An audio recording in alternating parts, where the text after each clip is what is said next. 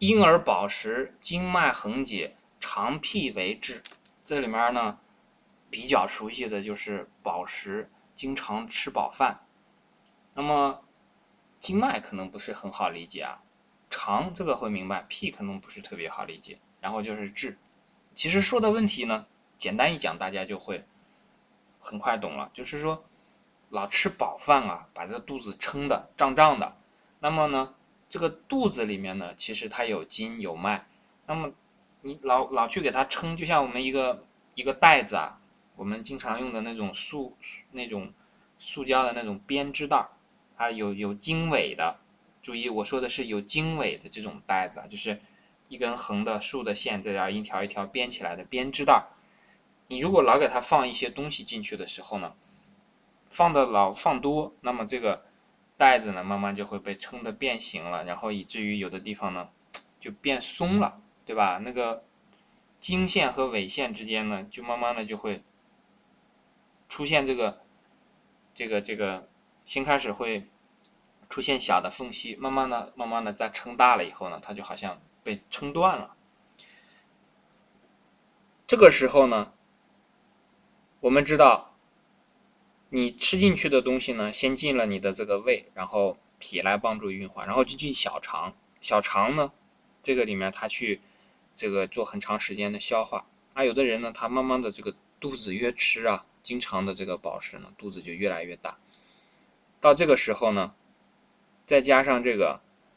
大肠当中啊，经常的是处于一种这种过量的食物的这个状态啊，久而久之，这个肠就出现了问题，就会出现痔疮。那实际上的痔疮是怎么来的呢？湿和热造成的。为什么湿？因为你吃的东西多，放在里面呢，它运化不开。本来这个湿呢。是应该由这个脾来运化的，可是你给它增加的工作量太大了，它运化不开，所以呢，一部分吃进去的东西就变成了湿，它当然也在身体的其他部分储存啊，但是呢，首先储存的跑到的这个地方就是肠当中，首先肠就有可能湿了。如果你的这个阳气不足，化不了的话，你每天的运动很少，活动很少，你的这个为社会做的贡献很少，那这种时候呢，这个肠首先。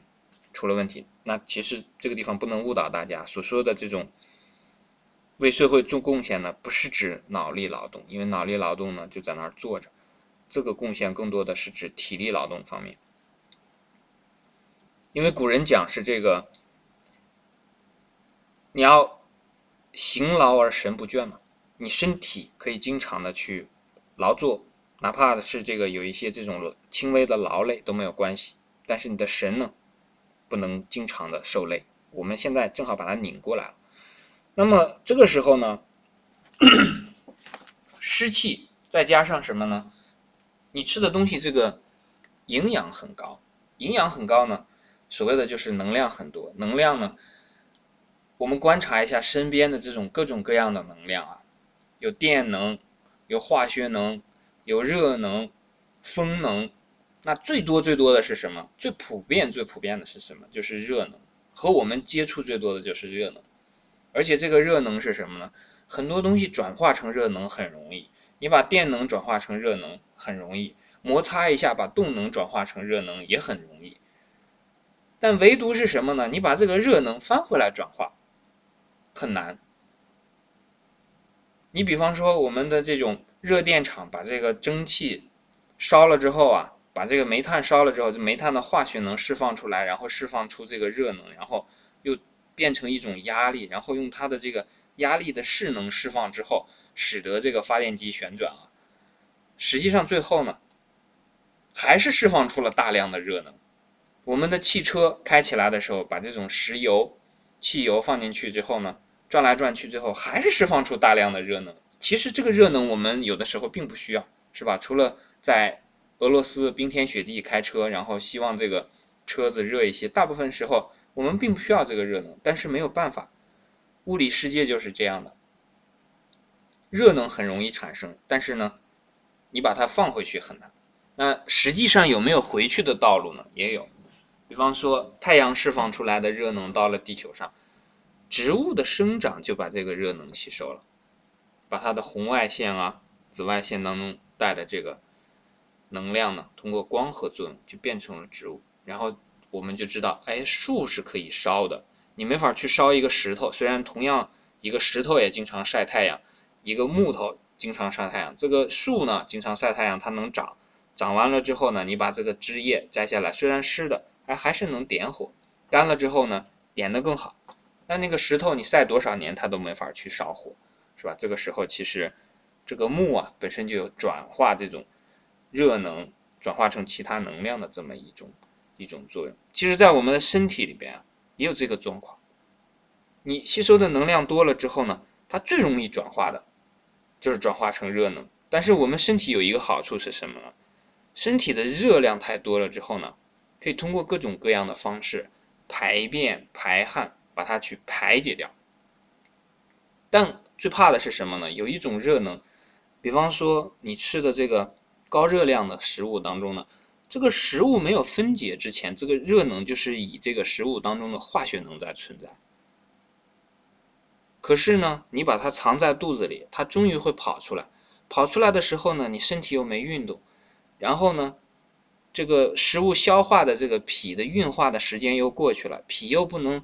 天天都待在这个肠子旁边，帮你去把这个肠子里面的东西运化出去。所以这个时候，慢慢的，肠大肠这一部分，在最下面的那个直肠部分，就会出现这个湿和热啊，跑不掉。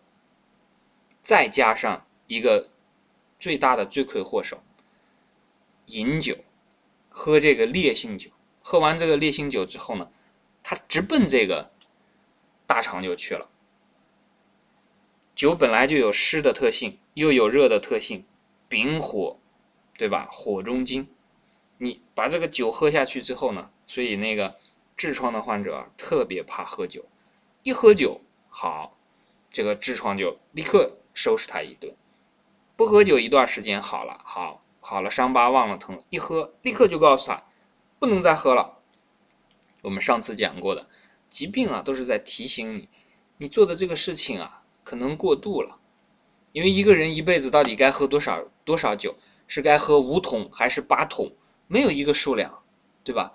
但是身体的这个调节，它是一个动态的，过量了，它就会通过这个肠志这个地方告诉你说不对了啊！而且它会告诉你你的这个，因为人们一喝酒就喜欢吃肉，为什么这个吃肉的时候喜欢喝酒呢？喝酒的时候喜欢吃肉呢？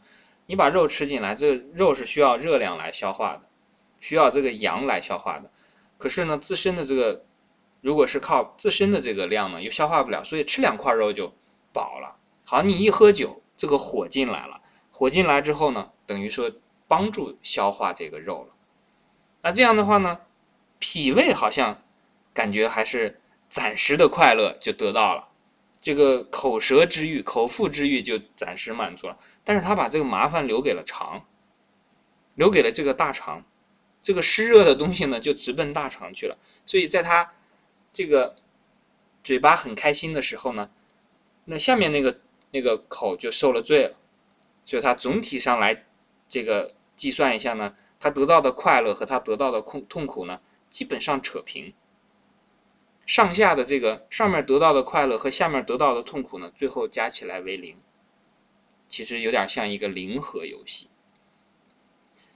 所以呢，想要避免这个肠脾为滞呢，就要稍微的吃的少点尤其是晚上。那么尤其是高热量的食物，尤其是酒，一定要少吃，不要让你的经脉横结。所以这个《内经》写的东西其实很简单，非常简单，一看意思都写的很明白了。我们为什么看不懂呢？